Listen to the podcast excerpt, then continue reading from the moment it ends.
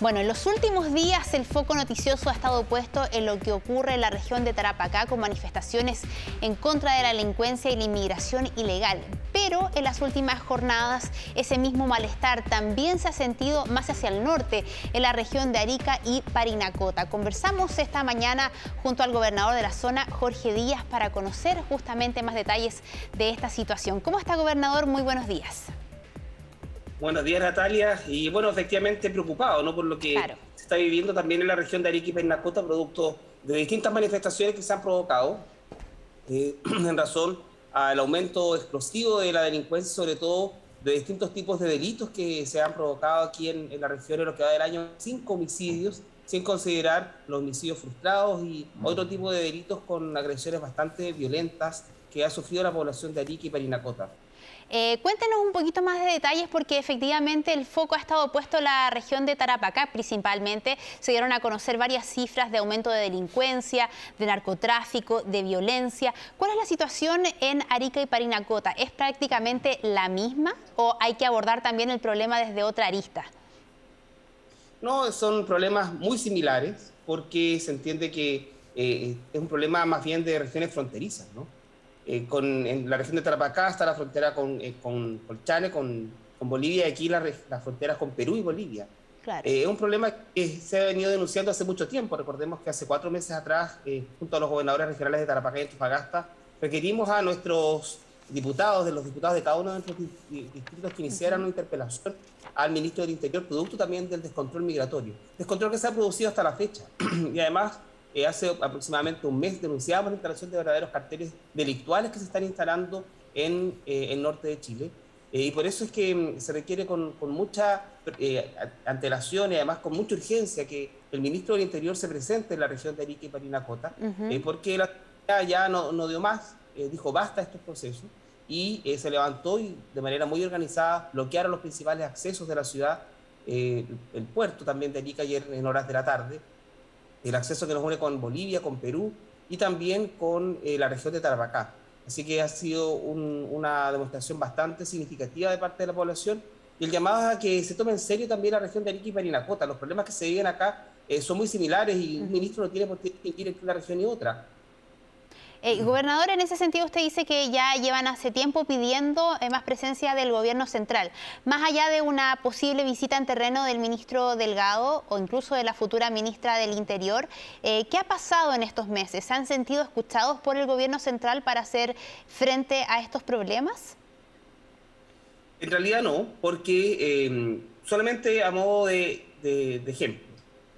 El año pasado hubo cerca de 3.800 autodenuncias en la PDI eh, por personas que por cruces irregulares. De esas, mil, de esas 3.800, cerca de 1.900 eh, de, eh, existieron 1.900 decretos de expulsión, completamente tramitados por el Ministerio del Interior. Pero de esos menos 200 fueron efectivamente expulsados del país. Eso significa que hubo una gran cantidad de personas con decreto de expulsión que no han podido ser deportados, ni siquiera han podido ser notificados.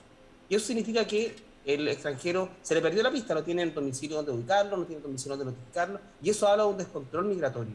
Y por eso es que es importante eh, la manera en cómo se tiene que abordar esta situación. No es una situación fácil de abordar, pero se tienen que tomar medidas urgentes, se tienen que atender a los territorios y las decisiones deben dejar de tomarse a más de 2.000 kilómetros de eh, donde está el problema. Claro, ahora usted, gobernador, habla de la inmigración ilegal puntualmente. ¿Tiene alguna relación, cree usted, la inmigración ilegal con el aumento de delitos de violencia, de, delincuencia, porque en Iquique también se ha hecho esa diferencia, no es que estén en contra de la inmigración propiamente tal, son ciudades cosmopolitas, usted mismo lo dice, eh, limitan con Perú, con Bolivia, hay un flujo constante, pero ¿puede decir hoy día eh, con cierta seguridad de que la inmigración ilegal ha acarreado estos otros problemas o son temas distintos también? Bueno, son temas eh, distintos, pero que en algún momento se mezclan. ¿Y por qué digo mm, eh, son temas distintos? Porque la región de Arica y Pernacota, tal como usted lo refiere, eh, siempre históricamente hemos estado vinculados con extranjeros, con peruanos, bolivianos.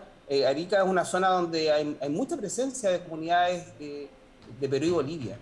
Pero eso no significa que mm, en los distintos tipos de, delitos, cuando revisamos la cantidad de los delitos que se ha podido encontrar un imputado, ¿no? Se ha podido persona que cometió eh, los homicidios, vemos que un porcentaje importantísimo son extranjeros porcentaje importante son los que cometen este tipo de delitos. Y evidentemente como la frontera está cerrada... ¿Qué porcentaje, perdón? Un porcentaje que supera el 60%. Entonces, evidentemente, es una situación que preocupa porque eh, no puede ser que eh, ingresen por cruces irregulares, que eh, lleguen a la región, que asesinen y que además no se tenga claridad de la manera en cómo esto se empieza a controlar por parte de las autoridades que corresponden.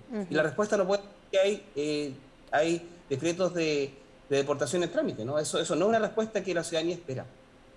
Eh, gobernador, ya pensando en el futuro, eh, pensando también en esta eventual visita que usted pide de las autoridades centrales, ¿qué pediría al gobierno que va a entrar? Porque efectivamente el ministro Delgado estuvo ayer en la región de Tarapacá, pero ya está de salida, queda poco más de un mes para que asuman las nuevas autoridades.